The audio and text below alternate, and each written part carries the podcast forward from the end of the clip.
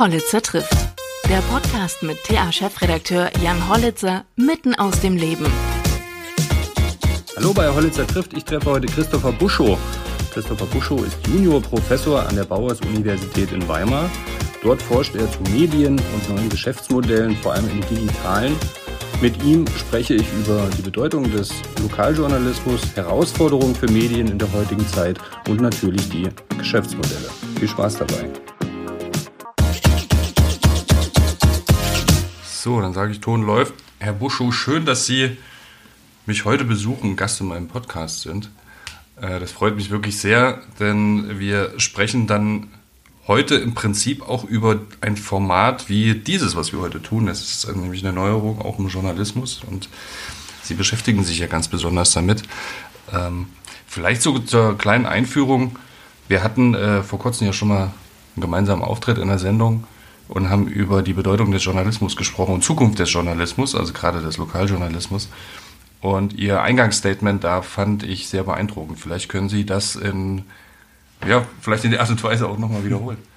Ja, zunächst einmal hallo Herr Hollitzer und vielen Dank für die Einladung hier heute. Ich freue mich im Podcast dabei sein zu können. Ähm, ja, ich glaube, was ich damals in unserem kleinen Gespräch mit Herrn Böhm von Salve TV und Herrn Talay und Ihnen äh, betonen wollte, ist, dass der Lokaljournalismus ähm, von großer gesellschaftlicher Relevanz ist, die man leider immer erst dann so richtig erkennen kann, wenn der Lokaljournalismus unter Druck ist oder schon gar nicht mehr existiert. Denn was wir sehen in den Vereinigten Staaten, wo ja mehr und mehr so Nachrichtenwüsten entstehen, wo gar keine Lokalzeitung, kein Lokaljournalismus mehr wirklich zur Verfügung steht, dort sind die Menschen schlechter informiert, man geht weniger zur Wahl, das Wahlverhalten polarisiert sich auch und außerdem steigt auch die Korruption, vor allem auch der wirtschaftlichen Eliten und damit verbunden sind dann ja auch schon die Aufgaben, die der Journalismus üblicherweise in demokratischen Gesellschaften eben wahrnimmt. Er informiert die Menschen, er ähm, befähigt zu Entscheidungen, auch Wahlentscheidungen, und er kontrolliert, kritisiert als vierte Gewalt gewissermaßen die ähm, wirtschaftlichen, politischen Eliten.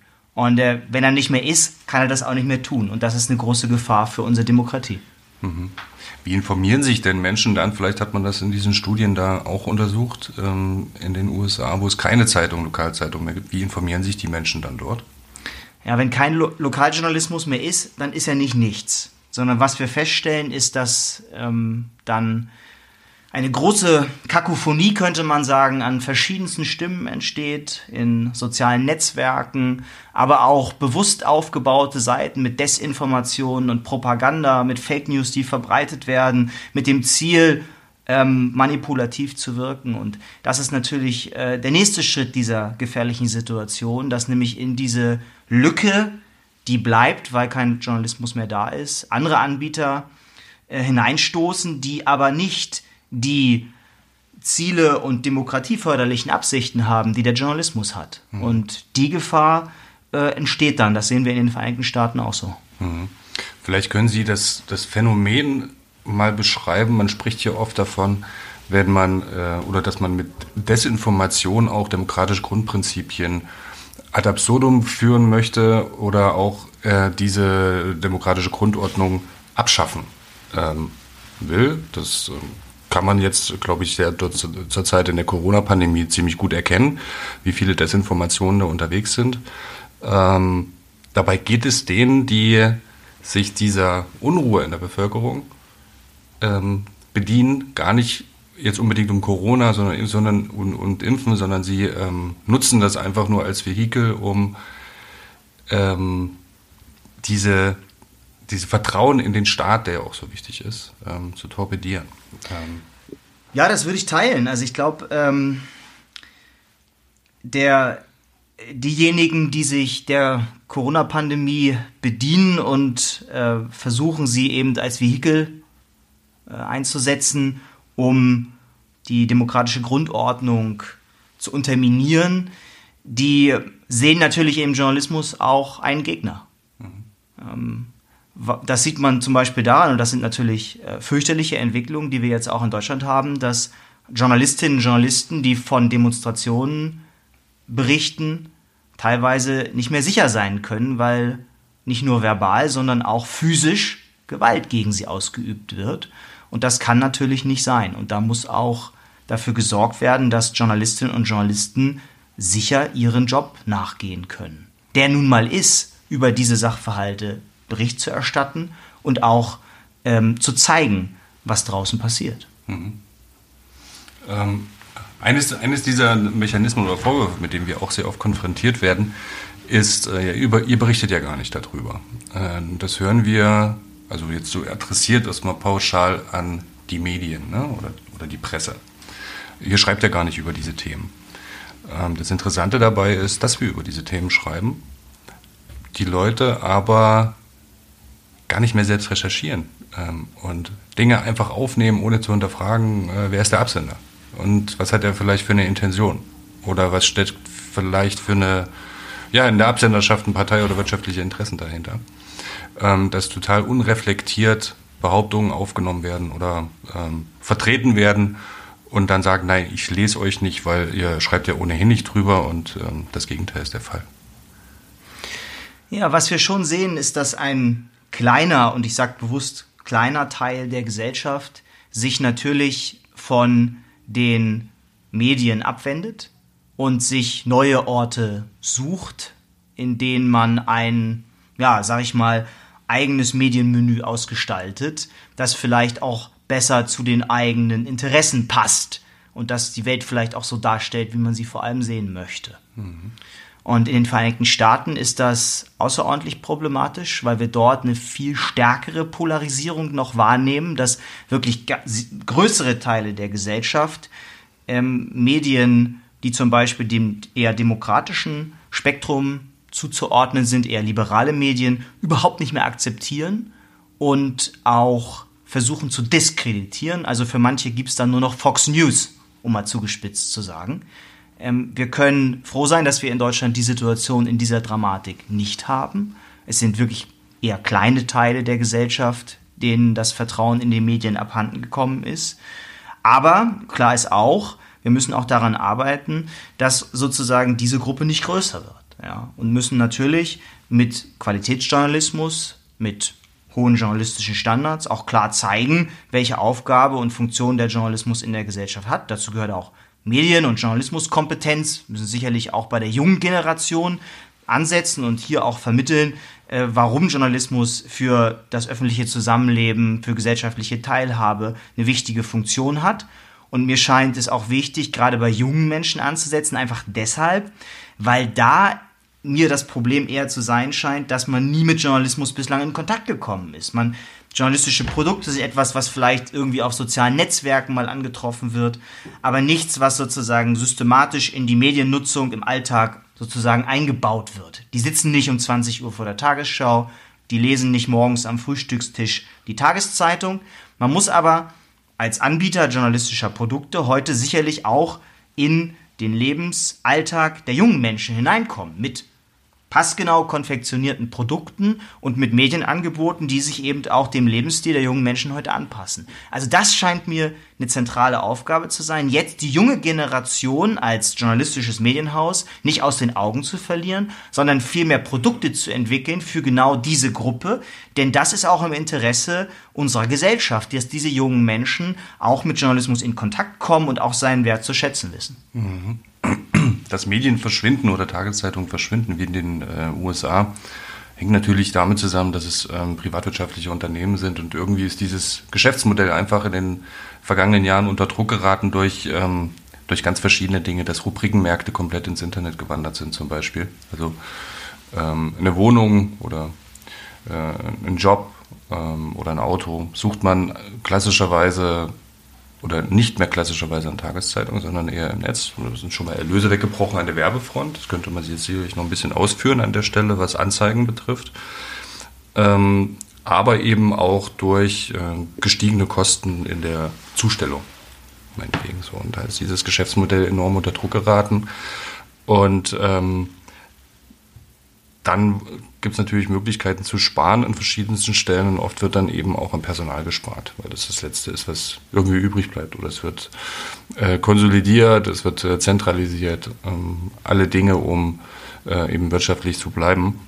Das ist sicherlich auch ein Grund der Wahrheit, warum ähm, das Geschäftsmodell also im Prinzip wie so ein, ich will jetzt nicht sagen Teufelskreis, aber das eine bedingt auch irgendwie das andere, dass man mit weniger Personal jetzt im Prinzip mehr machen muss, um sich auf die neue Zeit einzustellen. Wir sagen, wir müssen äh, neue Zielgruppen erreichen, auch im Netz und das passt, passt genau und äh, konfektioniert, müssten wir für, für verschiedene soziale Netzwerke, Facebook, äh, Instagram, äh, unterschiedlich arbeiten. Wenn dann noch Bewegtbild dazukommt, wie ähm, diese Reels, die es jetzt gibt, ähm, dann brauche ich ja eigentlich mehr. Das ist ein Investitionsfeld, aber so viele Leute habe ich gar nicht, um, um beide Welten adäquat zu bedienen. Und das ist, glaube ich, so die, die Riesenherausforderung für, ist es ja in Deutschland, äh, Verlage, die privatwirtschaftlich sich finanzieren.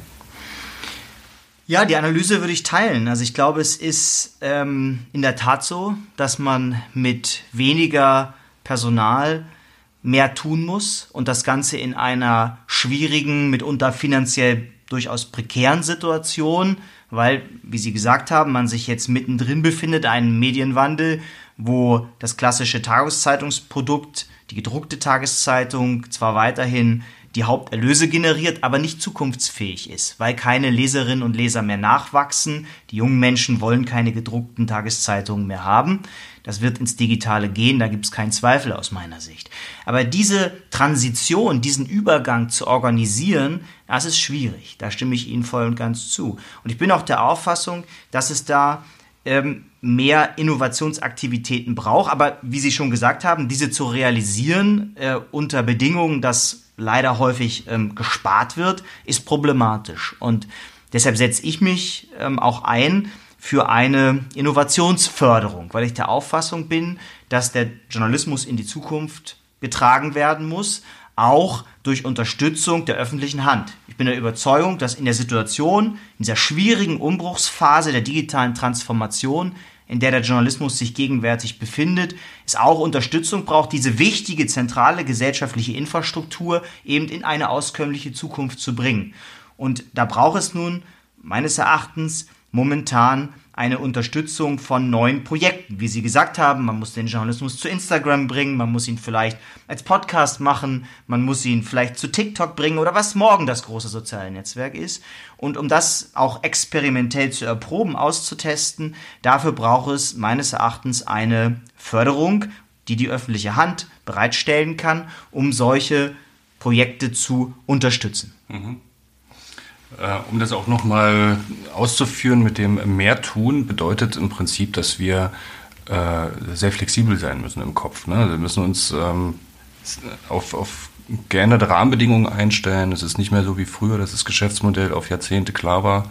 Es gibt ähm, den und den Platz in der Zeitung für redaktionellen Content und für, für Anzeigen, sondern wir sind in einer Situation, also gerade in dieser digitalen Transformation und innerhalb der Digitalisierung und Technologisierung, ähm, wo es alle paar Monate eben Neuerungen gibt. Und sei es nur eine Algorithmusveränderung bei Google oder bei Facebook, wo wir ähm, als Verlage wieder darauf reagieren müssen, um den Content auszuspielen.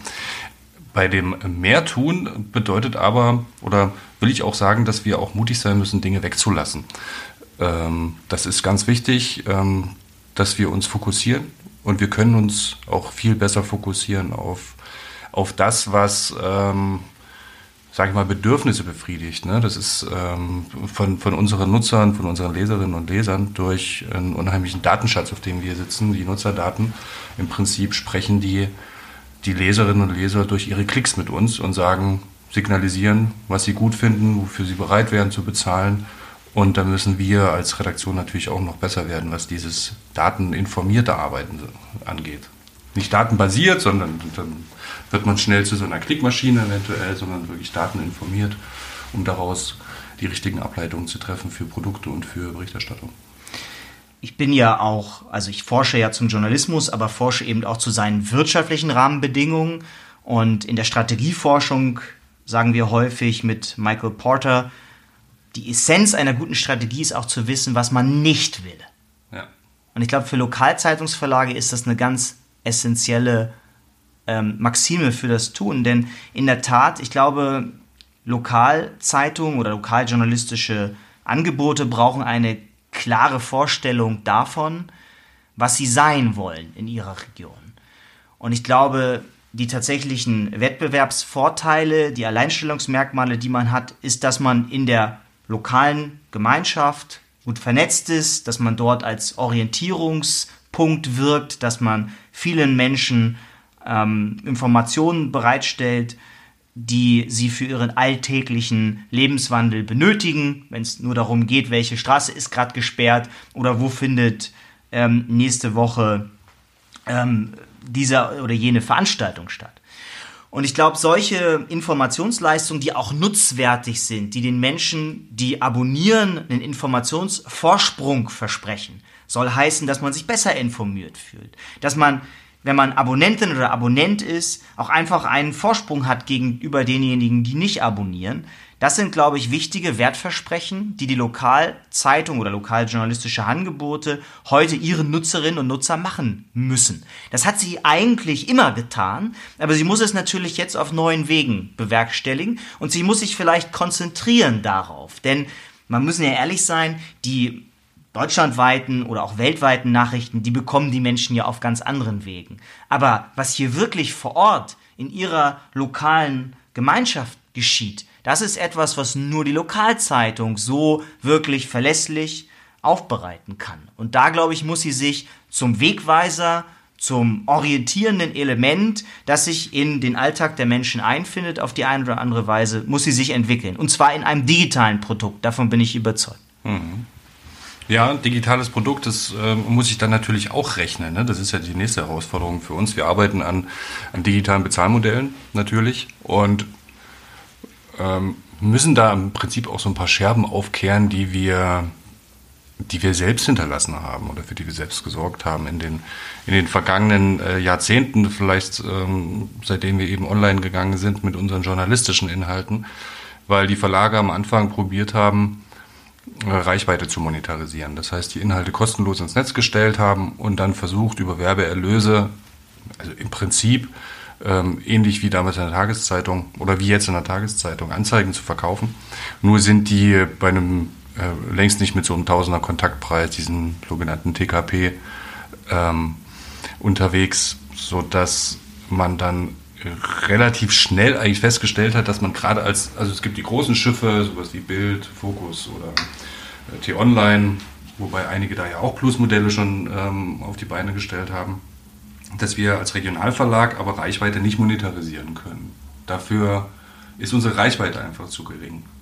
So, und jetzt ähm, sind wir dabei, eben dieses, ähm, ja, also diese Wahrnehmung, Journalismus ist kostenlos ähm, müssen wir jetzt wieder umdrehen und den Usern eben verklickern, ähm, es ist eben nicht kostenlos. Vor allem nicht dieser Lokaljournalismus. Und das ist ähm, eine Sache, an der wir arbeiten. Die Mentalität ändert sich gerade ein bisschen, aber wir kriegen doch auch gerade jetzt in der Corona-Pandemie auf den Vorwurf, äh, warum äh, wir lebenswichtige ähm, Informationen oder ähm, oder zur Orientierung ganz wichtige ähm, Informationen, was jetzt neue Allgemeinverfügungen und so weiter angeht, Maßnahmen, hinter einer Paywall stellen.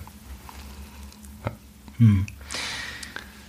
Ja ich glaube, was wir feststellen, ist, dass sich generell die Branche hin stärker eben zu der Zahlung von Nutzerinnen und Nutzer ähm, hin entwickelt. Das heißt, wir sehen immer mehr Angebote, die versuchen, ähm, vor allem durch Zahlungen von Seiten der Nutzenden eben zu monetarisieren.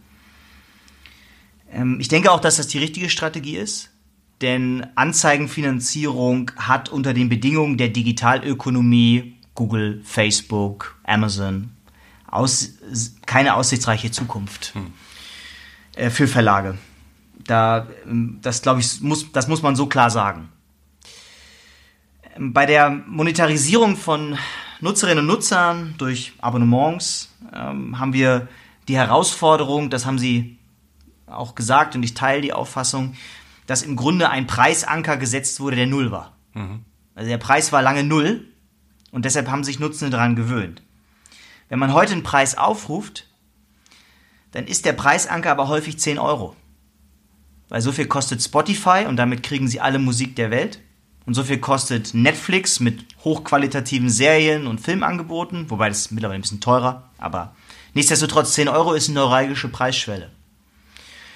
Und nun ist es so, dass viele Verlage lange weit über 10 Euro genommen haben und damit auch Probleme hatten. Mittlerweile, glaube ich, ist man weiter und versucht auch seine Angebote so auszurichten, dass man versteht, dass es schwierig ist, diese neuralgische Preisschwelle wirklich zu über, übersteigen von 10 Euro, weil die Menschen eben sagen, naja, wenn ich alle Musik der Welt für einen Zehner kriege, warum soll ich jetzt eigentlich mehr bezahlen für so ein bisschen Lokaljournalismus? Ja. Aber ich glaube, das ist, das ist eine Perspektive darauf. Die andere ist, dass es eben so wertvoll, nutzwertig, auch einzigartig sein muss, was die lokaljournalistisches Angebot eben den Menschen offeriert, dass man bereit ist, einen Preis zu zahlen, auch wenn der wahrscheinlich nicht weit über 10 Euro liegen wird. Das mhm. ist nicht zu erwarten. Aus der Forschung sehen wir, dass das in der Regel so die Zahlungsbereitschaft ist, mhm. auf die sich einpendelt. Wie hoch ist denn generell die, Zahl, oder, ähm, die, die, Zahlungsbereitschaft für, mhm. für Journalismus im, im, Internet? Und hat sich das in den letzten Jahren äh, verändert?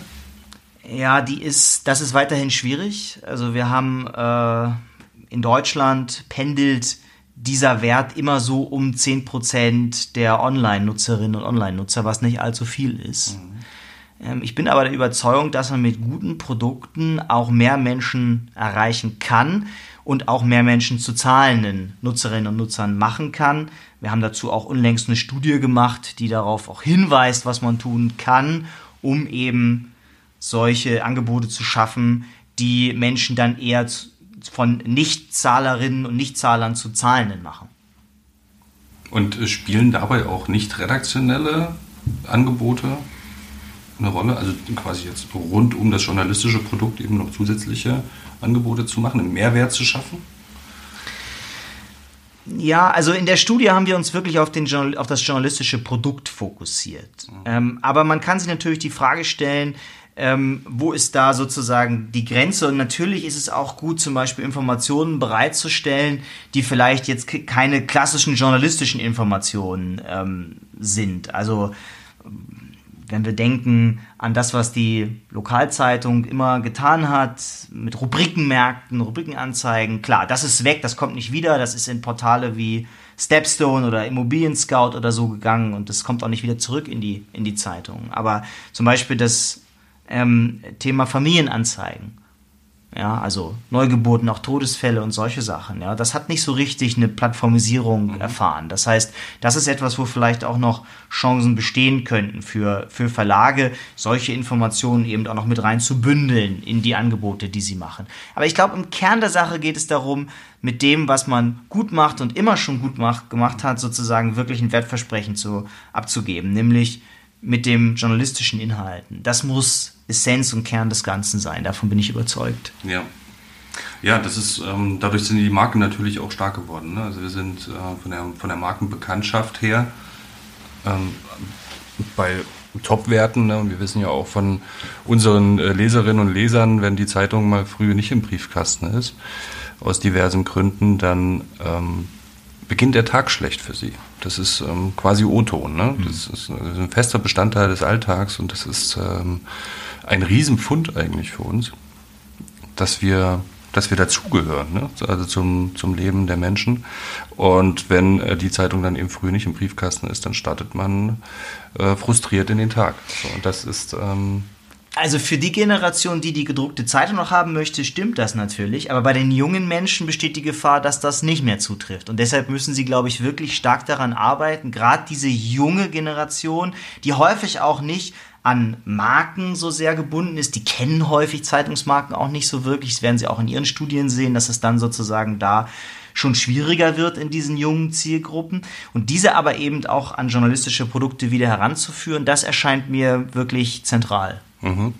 Genau, das, was wir eben der, mit der Marke im, im, im, Analogen erleben, muss uns auch im Digitalen gedenken, dass wir eben zu einem festen Bestandteil werden, dass wir ein Anlaufpunkt äh, sind und bleiben für lokale Informationen, denen man auch, also dass äh, Nutzer einer, eines Internets auftritt von einer äh, Tageszeitung, dort werden die gleichen Ansprüche oder äh, Maßstäbe an, angelegt wie an das gedruckte Produkt. Also Qualitätsjournalismus muss ordentlich geschrieben sein, äh, fehlerfrei äh, und so weiter. Und ähm, das müssen wir dort eben auch durchziehen. Aber ich gebe Ihnen da völlig recht. Also es gibt ja auch so Befragungen, dass ähm, Nutzer, die über Google und Facebook, und das macht bei uns 60, 70 Prozent ähm, Akquisitionskanal kommt, kommt darüber, ähm, sagen ganz oft, sie haben das bei Facebook gelesen oder sie haben das bei Google gelesen, weil sie aus, ihren, aus dem Stream oder aus den äh, Suchergebnissen auf einen Artikel gehen, lesen und wieder abspringen. Und an der Stelle müssen wir eine Habitualisierung hinkriegen und Loyalisierung, dass wir dann eben die Anlaufpunkte sind. Also in der Theorie wissen wir schon relativ viel, was wir machen müssen. Äh, in der Umsetzung ist es natürlich äh, noch etwas schwierig, hat aber auch personelle Gründe. Ja. Aber das sind die großen ähm, Herausforderungen, vor denen wir jetzt gerade stehen. Und wie ähm, schätzen Sie es jetzt realistischerweise ein, wie die Zukunft des Lokaljournalismus aussehen wird? Hm. Und diese allzeit beliebte Frage, wie lange gibt es noch Zeitung? Ja, also ich bin ja kein Zukunftsforscher und über die Zukunft kann ich wenig sagen. Aber ich glaube, was wir sagen können, ist, dass die gedruckte Zeitung nicht komplett aussterben wird. Das passiert mit Medien nämlich in der Regel nie. Denken Sie an die Vinylschallplatte, die ist auch nicht komplett verschwunden, obwohl es eigentlich wesentlich effizientere Medien gibt, Streaming mhm. und so weiter. Das heißt, Medien verschwinden nicht, sondern sie vernischen. Das heißt, sie werden etwas für Personen, die sich das noch wünschen, die damit etwas verbinden und äh, vielleicht mit gedruckten Papieren einen größeren Wert verbinden oder das habitualisierte Nutzungsmuster sind, was Sie auch gerade angesprochen haben, dass man nun mal äh, Papier bevorzugt. Und das heißt, die gedruckte Zeitung wird nicht komplett verschwinden, zumindest ähm, nicht sozusagen ähm, die komplette Zeitung, also gedruckte Zeitung, aber was wir, denke ich, sehen werden, ist, dass sie viel seltener erscheinen wird, eher Wochenzeitungen haben, sowas wie die Zeit, das funktioniert ja auch gut. Wir werden ähm, viel kleinere Auflagen haben. Und ähm, ich denke, dass die Tageszeitung als gedrucktes Produkt tatsächlich auf lang oder kurzen Auslaufmodell ist. Will mich jetzt aber nicht auf irgendwelche Zeithorizonte festlegen. Ich glaube, das wäre unseriös. Ähm, die Zukunft des Lokaljournalismus.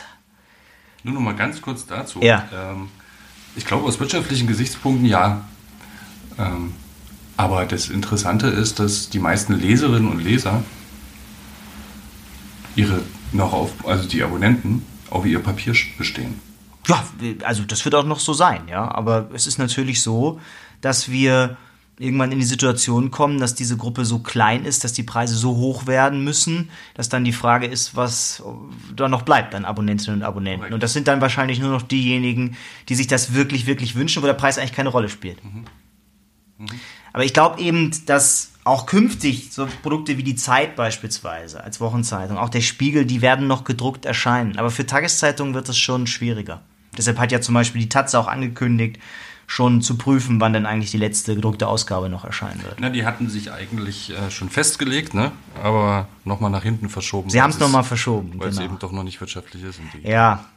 Also genau, das sind natürlich auch schwierige Übergangsphasen, die und deshalb ist es auch unseriös, da irgendwie eine Prognose zu machen. Ich glaube schon, dass das etwas sein wird, was sozusagen äh, bestimmt werden wird vor dem Hintergrund der Entwicklung und vielleicht schätzen wir den Markt ähm, zu dynamisch ein und sozusagen haben doch Situationen äh, eines langsameren Zurückgehens der Auflage. Aber wir haben diese rückgehende Auflage, das ist keine Frage. Soll ich noch ein paar Worte sagen zur potenziellen Zukunft des Lokaljournalismus? Ja, unbedingt. Also, ich glaube, dass wir Lokaljournalismus auch künftig einfach deshalb haben werden, weil die Menschen sich ihn wünschen. Wir haben Studien, und sehen, dass selbst in den jungen Zielgruppen noch keine kleine Zahl der Menschen sich wünscht, über lokale Ereignisse informiert zu werden aus ihren Regionen, aus ihren Stadtteilen, aus ihren Bezirken. Also dieser Wunsch nach lokaler Information, der ist da und der ist ungebrochen. Das geht nicht zurück. Das heißt, es gibt eine Nachfrage. Wo es eine Nachfrage am Markt gibt, gibt es auch Produkte, die diese Nachfrage bedienen. Und ich glaube, dass äh, journalistische Produkte da eine, einen Weg finden können. Es ist natürlich unklar, wie es finanziert wird. Da braucht es Experimente, da braucht es Innovationen, da braucht es auch Unternehmergeist und Kreativität, um solche Produkte zu erproben, zu vertesten, zu gucken, was funktioniert, was funktioniert nicht. Ich sehe das auch mit, ähm, mit, mit, groß, mit positiv, dass wir jetzt äh, in den letzten Jahren auch zunehmend Neugründungen im Lokaljournalismus sehen, so ein Rums in Münster beispielsweise oder 4.0 in Düsseldorf. Klar, das sind eher urbanere Räume als in Thüringen, aber dennoch, hier entstehen neue journalistische Produkte, die versuchen auch neben der Tageszeitung nochmal ein anderes Format, zum Beispiel über Newsletter aufzubauen. Und ich glaube, das ist, das ist eine wichtige Entwicklung, die wir da sehen, weil da auch Innovationen vorangetrieben werden und versucht wird, diese bestehende Nachfrage zu adressieren. Und ich wünsche mir eben für den Lokaljournalismus, auch im Sinne seiner gesellschaftlichen Funktion und auch für die wichtige Rolle, die er in der Demokratie spielt, dass wir mehr dieser Experimente sehen, auch aus den etablierten Häusern heraus. Mehr Versuche, eben neue Produkte, wie ich sie vorhin als Orientierungshelfer für die Menschen vor Ort beschrieben habe, dass mehr versucht wird, in diese Richtung zu experimentieren und mehr Projekte anzustoßen, die eben den Lokaljournalismus perspektiv in neuen Darreichungsformen, neuen Produkten, neuen Angeboten in eine auskömmliche Zukunft tragen. Ja, viel Arbeit, ähm, genau diese Produkte zu identifizieren, das ist ja die Kunst dabei dann. Und äh, neben den ganzen Tests dann etwas zu finden, was, was sich wirklich trägt. Aber klar, wir müssen die Produkte diversifizieren, also das Portfolio.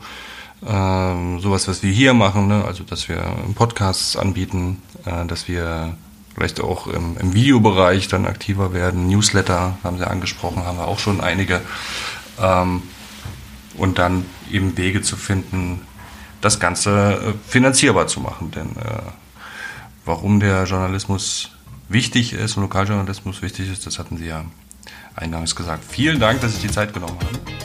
Ich bedanke mich auch. Herzlichen Dank für die Einladung. Und äh, dass Sie auch mal sich die Redaktion anschauen wollen, auch wenn die natürlich in Homeoffice-Zeiten äh, sehr leer ist. Ja. Vielen Dank.